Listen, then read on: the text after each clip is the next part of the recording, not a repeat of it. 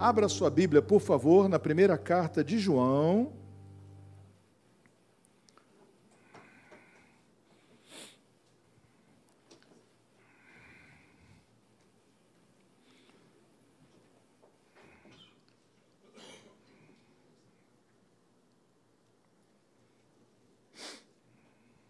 Primeira carta de João, capítulo 5, versículos de 13 a 19.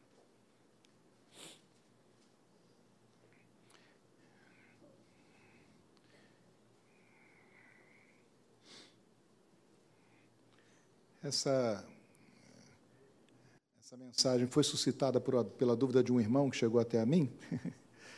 e aí, então, é, eu senti no coração que era bom para nós todos refletirmos sobre isso. Né? Geralmente eu não prego reativamente, ou seja, em reação a, a alguma coisa, a alguém, né? mas de vez em quando faço, não é? porque é, tem cabimento, né? sinto que cabe no coração. Então diz assim: Estas coisas escrevi a vocês que creem no nome do Filho de Deus para que saibam que têm a vida eterna. E esta é a confiança que temos para com Ele, que se pedirmos alguma coisa segundo a Sua vontade, Ele nos ouve. E se sabemos que Ele nos ouve quanto ao que lhe pedimos, estamos certos de que obtemos os pedidos que lhe temos feito. Se alguém vê o seu irmão cometer pecado que não leva à morte, pedirá a Deus e Deus pedirá, e Deus, desculpe, dará vida a esse irmão. Isso aos que cometem pecados que não levam à morte. Há pecado que leva à morte, e por esse não digo que se deva pedir. Toda injustiça é pecado, e há pecado que não leva à morte. Sabemos que todo aquele que é nascido de Deus não vive em pecado, porque quem é nascido de Deus guarda a si mesmo e o maligno não pode tocar nele. Aleluia. Sabemos que somos de Deus e que o mundo inteiro jaz no maligno. Senhor, pedimos a Ti, ó Senhor amado, que venhas abrir o nosso entendimento na Tua palavra, Pai, para que compreendamos aquilo que Tu tens para dizer para nós nessa noite, ó Pai, e nos alimentemos disso, que a Tua palavra é a verdade. Em o nome de Jesus pedimos. Amém e glória a Deus. Podemos sentar, irmãos?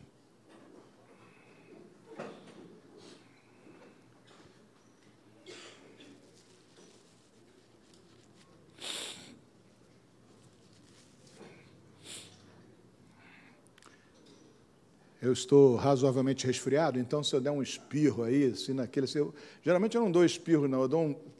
Eu viro assim de lado e.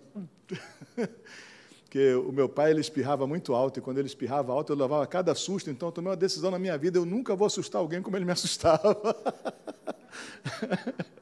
então, às vezes, quando eu estou espirrando muito, começa até a doer as costas, porque dá aquela expansão no pulmão, né? Então, não se preocupe se eu começar aqui a resfolegar, porque eu estou resfriado. Ah, inclusive, não se aproxime de mim. Bom, meus irmãos, enfim, esse, esse texto aqui, aliás, a, a primeira carta de João, ela tem um direcionamento. Ela, ela não é uma série de assuntos soltos. Na verdade, era o final do primeiro século e a igreja estava sofrendo um influxo aí de é, heresias, começando a entrar aí as primeiras heresias.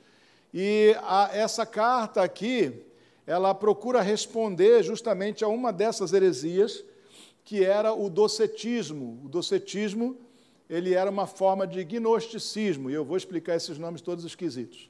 Gnosticismo, os gregos, né, e, e, eles é, tinham várias religiões de mistério. Naquela época, desculpe, haviam várias religiões de mistérios. Religiões que alegavam ter um segredo que só tinha sido dado a eles, então você tinha que ser iniciado, sabe? Tipo maçonaria. Então você tinha que ser iniciado para você saber desses segredos. Né? E essa, essa, essa percepção grega de mundo havia entrado pela igreja. Né? Havia entrado pela igreja adentro, e alguns irmãos é, começaram a acreditar em coisas que eram na verdade, não tinham sido reveladas pela palavra de Deus. começaram a crer segundo um pensamento grego, que o pensamento grego dizia que é, tudo que era espiritual era bom e tudo que era físico, carnal, era ruim. Então eles viviam essa dicotomia, né? e, e eles sempre achavam que tudo que era da carne era ruim, e então alguns cristãos, enredados por esse pensamento grego dominante na época, começaram a, a crer que Jesus então não poderia ter vindo em carne, que Jesus provavelmente era apenas uma aparição, como se fosse um fantasma, vamos dizer assim, não é? era uma aparição espiritual não era alguém que tinha carne de verdade. Por quê? Porque para ele ser o Senhor e o Salvador, para ele ser divino, ele não podia ter carne, segundo aquele entendimento grego de que a carne era uma coisa ruim. Então, os, esses cristãos começaram a ser chamados de docetistas, por causa da, de justamente acreditarem que Jesus não tinha vindo em carne. E você vai reparar que logo no começo desse livro, é, João já começa a fazer essas afirmações. Quem é aquele é, que é filho de Deus? É todo aquele que afirma que Jesus veio em carne. Qual era o problema de Jesus não ser uma aparição? O problema é que se ele não veio na carne, se ele não era carne humana, se ele não era um ser humano, então os nossos castigos não tinham sido, não tinham sido castigados, de fato, teria sido só uma encenação. Mas não, Jesus de fato sofreu, de fato foi ferido na carne, de fato ele provou na carne a morte, e isso é balizar, isso é essencial, fundamental para a nossa fé cristã. Entende? Mas aquelas pessoas se deixaram enredar por esse pensamento. E essa heresia cresceu no meio da, da igreja naquela época, e João está combatendo essa heresia. Então, quando ele diz há pecados que são para a morte, ele está falando literalmente de blasfêmia e apostasia, ou seja, ele está dizendo que essas pessoas né, que criam dessa forma eram blasfemas, eram blasfemos, né? na verdade essa é a pontuação da palavra, eram blasfemos e, portanto, tinham abandonado a fé, o seu pecado era mortal, a vida não estava neles. Então é daí então que ele fala que há pecados que são para a morte e há pecados que não são para a morte. Né?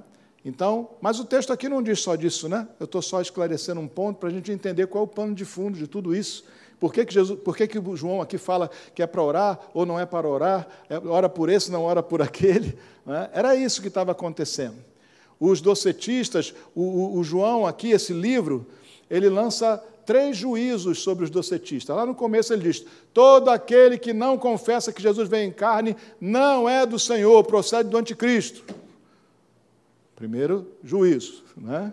Depois ele fala contra, é, já que os docetistas acreditavam em Jesus como sendo apenas espírito, uma espécie de fantasma, então eles não achavam que deviam cuidar é, fisicamente dos irmãos. Ah, tem algum irmão passando fome, eu não tenho nada a ver com isso, é problema, né? o corpo dele é mau mesmo, então não tenho que ajudar ninguém fisicamente. E ele fala também aqui no, na primeira carta de João, que aquele que, que diz que ama a, a Deus e não ama seu irmão, né? ou seja, que não se importa com os sofrimentos dele, com as necessidades dele, esse também não vem de Deus, esse também não tem parte no reino. E finalmente ele fala aqui que aquele que vive pecando, né, e aí é outro problema também, porque note, se o docetista não valorizava as questões da carne, né, se ele achava que a carne era má mesmo, e que não deveria então sequer se preocupar com o aperfeiçoamento, então eles caíam no pecado, caíam na carne, no sentido pecaminoso.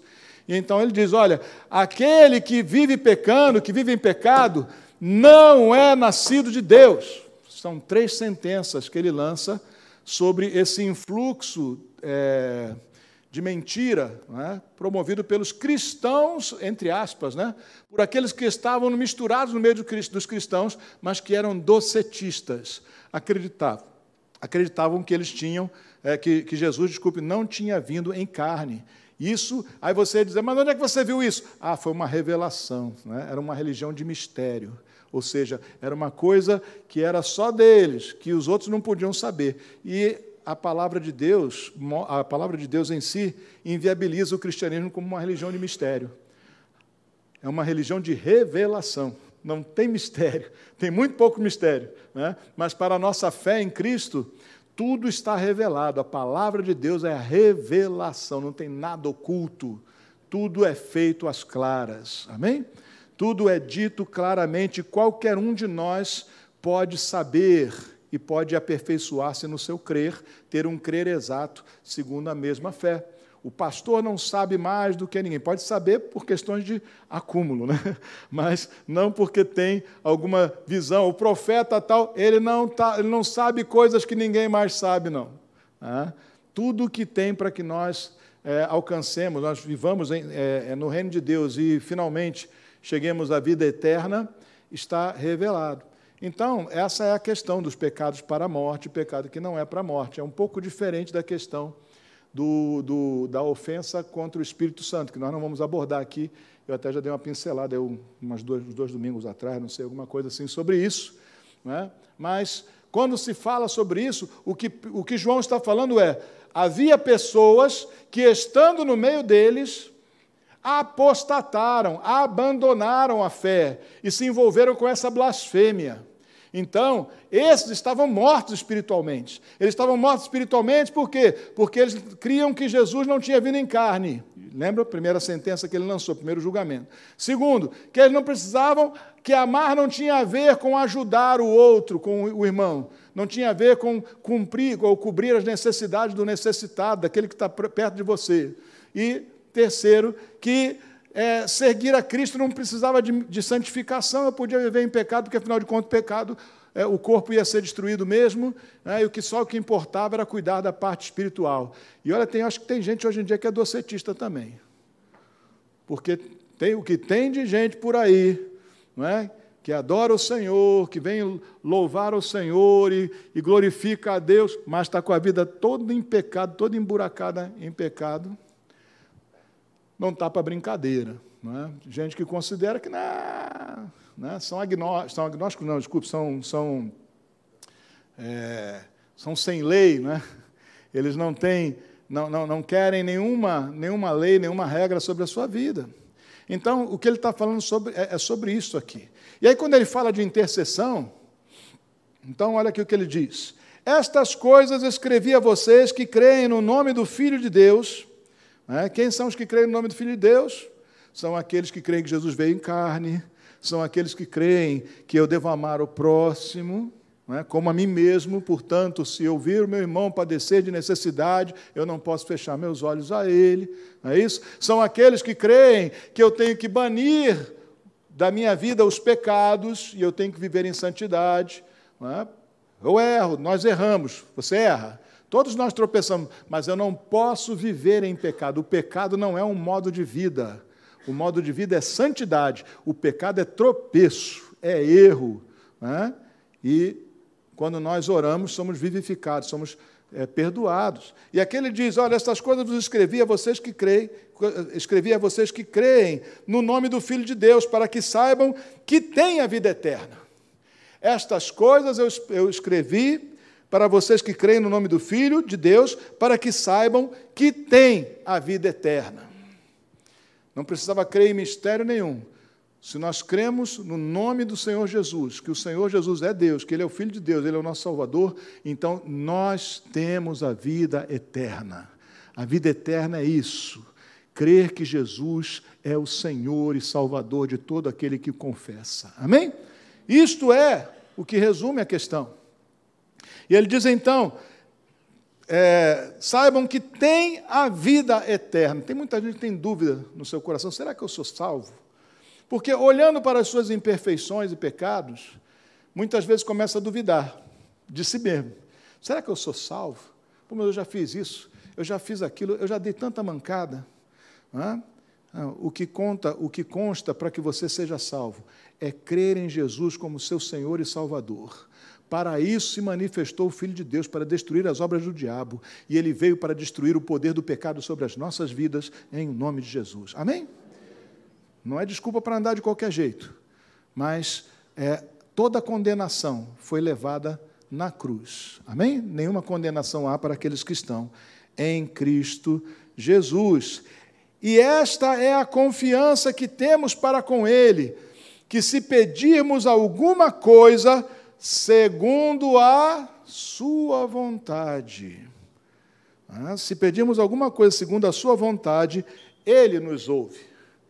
A oração se presta, meus irmãos, também para que nós descubramos qual é a vontade de Deus.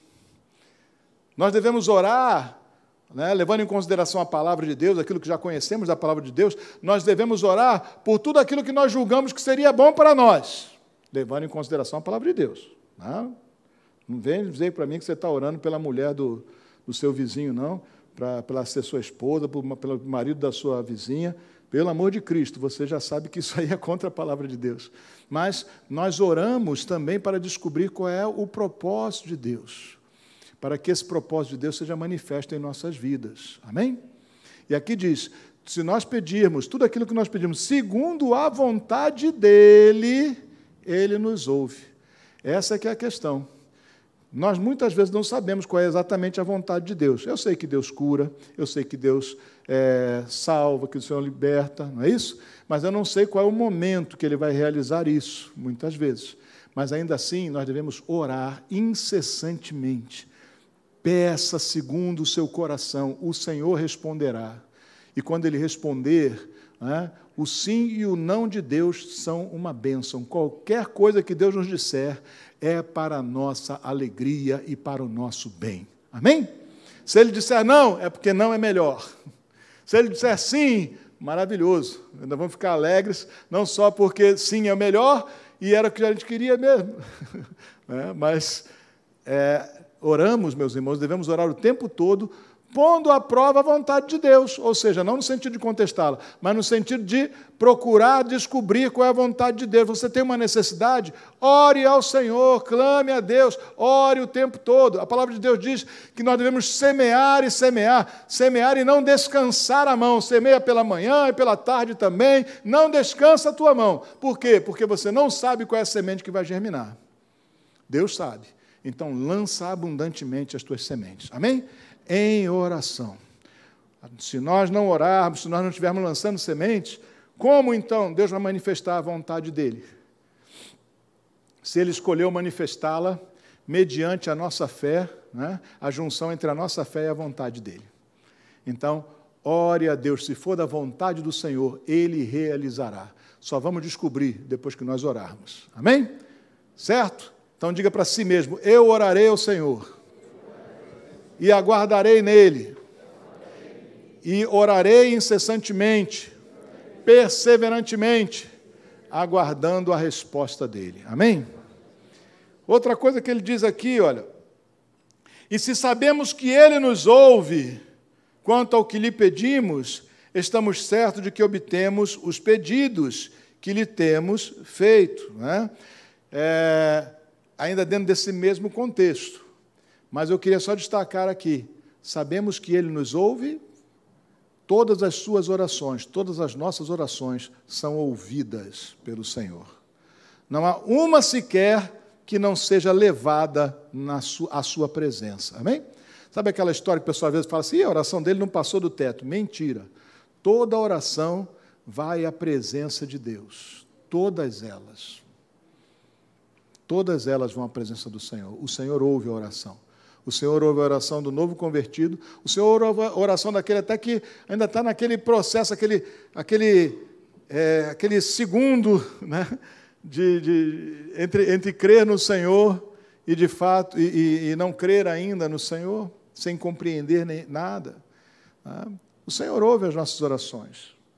Eu estava falando aqui ainda há pouco, né? Ah, eu negócio de dar oportunidade, né, de chamar e de repente o visitante ser visitado. Eu me lembro que quando eu estava indo para a igreja, naquele dia que eu fui salvo, eu tive o desplante de dizer para Deus, no qual, ao qual eu não dizia nada que fosse bom, não tinha nenhuma intimidade com Ele, eu disse para Ele, Senhor, se Tu és verdadeiro, se é, Deus, se Tu és, se, se é verdade, Deus, se, se Tu existes mesmo, essa é a Tua chance. Ah, que presunçoso. Ainda bem que eu não sou Deus, que eu mandava logo um raio naquele magricelo. Ele ia chegar na igreja a pé e torrado. Não é isso? mas Deus ouve, mesmo as orações absurdas, aquelas que partem de uma, de uma mentalidade infantil ainda, uma mentalidade que ainda não entende direito. Amém? Aquilo que está pedindo, ou às vezes até que está errando naquilo que pede. Né? Mas o Senhor trata a nós como filhos, e filhos né, são crianças primeiro, e vão crescendo um pouquinho mais. Né? Então, nós, quando somos crianças na fé ainda, Deus tem muita misericórdia de nós. Amém? Como nós temos ou devemos ter com as crianças pequenas. Amém? Então, ele diz aqui, ó, ele ouve a nossa oração. Se alguém vê o seu irmão cometer pecado que não leva à morte, pedirá a Deus e Deus dará vida a esse irmão. Ou seja, se alguém vê, é? ou seja, nós devemos interceder uns pelos outros no tocante aos pecados que nós observamos na vida dos outros. Ao invés de ficar falando mal dos outros, dizendo, ah, ai, fulano, hum, aquilo é um pedaço de carne ambulante, é um bife mal passado. É um, é um bife de carne de pescoço, precisa de umas boas marteladas divinas para maciar o bife. É. Não faz isso. Melhor do que fazer isso é orar ao Senhor e Deus dará vida a ele. Amém? Orar ao Senhor e Deus vai ouvir a tua oração também para a transformação daquele. Todo aquele que peca, todo aquele que está errado, que pecou, ore ao Senhor e Deus restaurará a sua vida espiritual. Não é que ele estava morto. Né? mas espiritualmente, é isso, o pecado nos afasta de Deus. E quando eu peço perdão a Deus de todo o meu coração, não é isso? Eu oro ao Senhor pedindo perdão ao Senhor, eu sou vivificado. A vida de Deus retorna a mim. Amém?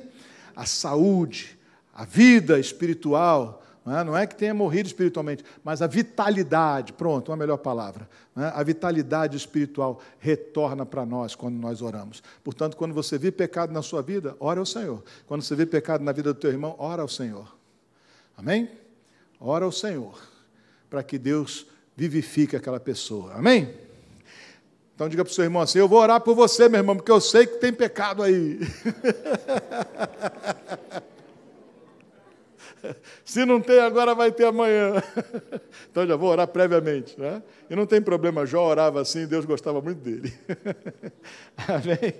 Bom, aqui diz então, olha só: se alguém vê o seu irmão cometer pecado que não leva à morte, ou seja, aquele pecado que não é de apostasia, de abandono da fé, não é isso?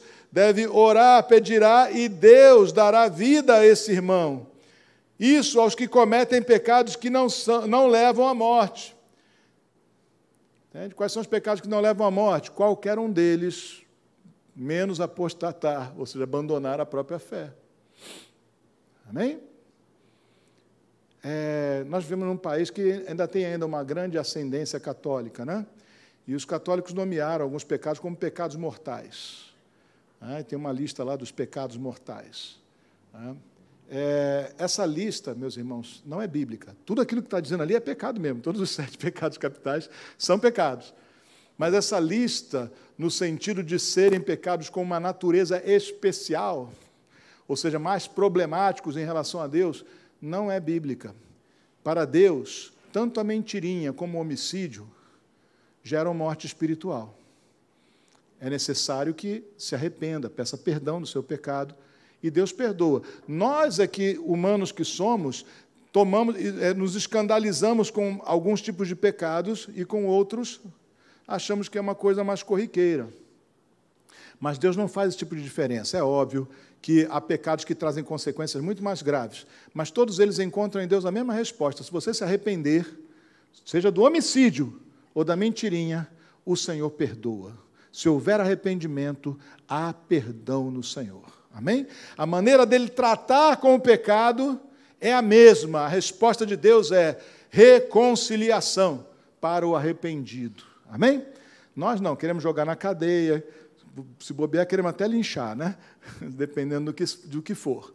Não é isso? E eu não estou aqui discutindo o sistema penal, tá? Eu acho também que assassino tem que ir para a cadeia, é necessário para conter o mal entre os homens. Não, é? não seria necessário se todos fôssemos crentes, só seria necessário arrependimento. Mas, por causa da maldade, da impiedade que há no mundo, é necessário que haja punição para delitos, para você conter, de alguma forma, o mal daquele que não se contém pela sua convicção, por ter convicção espiritual. Mas olha, a justiça, as leis, são para os incrédulos. Nós não precisamos de leis, precisamos. Nós só precisamos de princípios, saber o que é certo e errado. O crente, ele é um amante da justiça. Amém? A lei é para os que não creem. A lei, as leis ordinárias. Nós devemos encará-las apenas como princípio. Eu não devo me ater à condenação da lei. Ah, eu não vou fazer isso porque senão eu vou ser preso. Não, eu vou, não vou fazer isso porque isso desagrada a Deus e eu vou viver segundo a vontade de Deus e não segundo o meu ímpeto. Amém? Certo? Eu acho assim. A Bíblia diz também a respeito disso. Que o crente não precisa de lei, ele só precisa de princípios. De saber o que é certo e o que é errado, para que ele possa, então, acolher essas coisas. Amém? Hum? Bom, isso aos que cometem pecados que não levam à morte. Há pecado que leva à morte, por esse digo não que não, é, não digo que se deva pedir. Por quê? Porque já sabe que não é da vontade de Deus. Toda injustiça é pecado, né? e há pecado que não leva à morte. Sabemos que todo aquele que é nascido de Deus não vive em pecado, é o terceiro juízo, né? é, é o juízo moral. Teve primeiro um juízo doutrinário, né? ou seja, Jesus veio em carne, né? quem disser que não veio em carne está errado, né? é apóstata. O outro juízo é um juízo relacional, é isso? Ou seja, eu devo amar, e amar significa apoiar e, e prover, ajudar, e há esse juízo moral. Todo aquele que vive no pecado, que vive em pecado, não é de Deus. É, é todo aquele que é nascido de Deus não vive em pecado. Aqui a, a sentença está ao contrário, né? Porque quem é nascido de Deus guarda a si mesmo. E o que, que acontece com aquele que guarda a si mesmo, que é nascido de Deus, não vive pecado e guarda a si mesmo? O que, acontece com ele?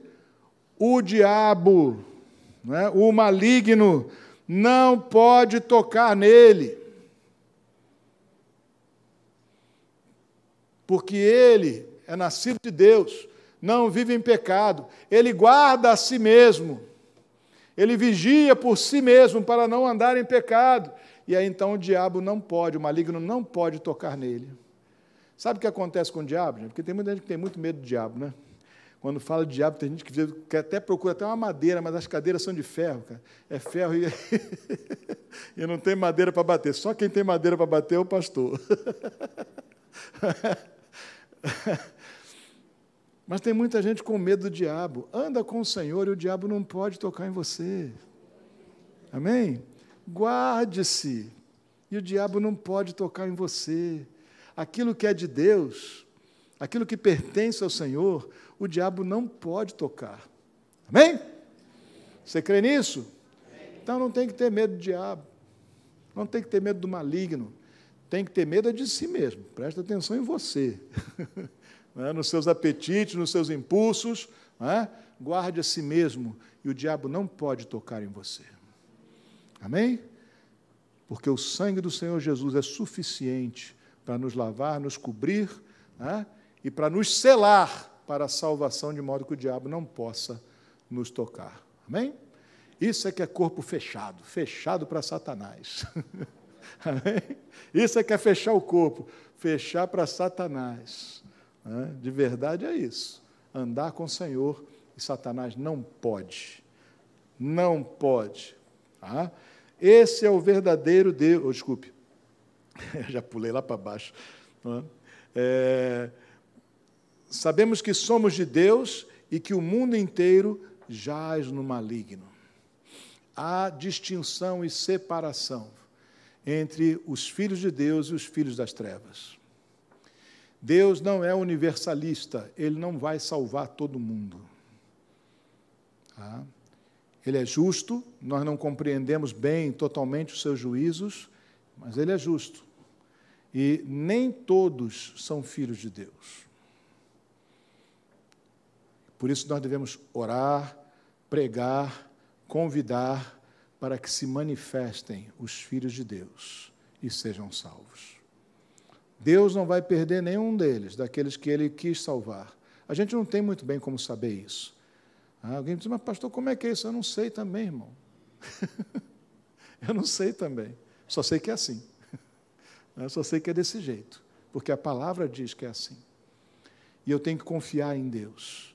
Nós temos que amar o Senhor e confiar nele, crendo que ele é justo e ele é o galardoador, o recompensador de todos aqueles que o buscam. Amém? Então, há distinção. E nós temos que orar e orar pelas pessoas, orar para que o Senhor as vivifique, para que o Senhor dê vida a elas, para que sejam manifestos os filhos de Deus. Hã? A ardente expectativa da criação de Deus aguarda a revelação dos filhos de Deus. Amém? A criação toda anseia pela completude dos eleitos e salvos, porque aí o Senhor vem e esse mundo então nunca mais será esse. Né? Haverá um novo céu e uma nova terra com o Senhor. Amém? Então, ora, prega, convida para vir para a igreja. Né? Se a pessoa mora perto de outra igreja, leva ela lá, pega ela pelo braço. Não, eu vou contigo. Né? porque quem sabe qual é o dia que o Senhor vai fazer essa obra. Amém? Nós não sabemos, então nós devemos orar e participar. Então, há um poder tremendo que Deus legou a nós.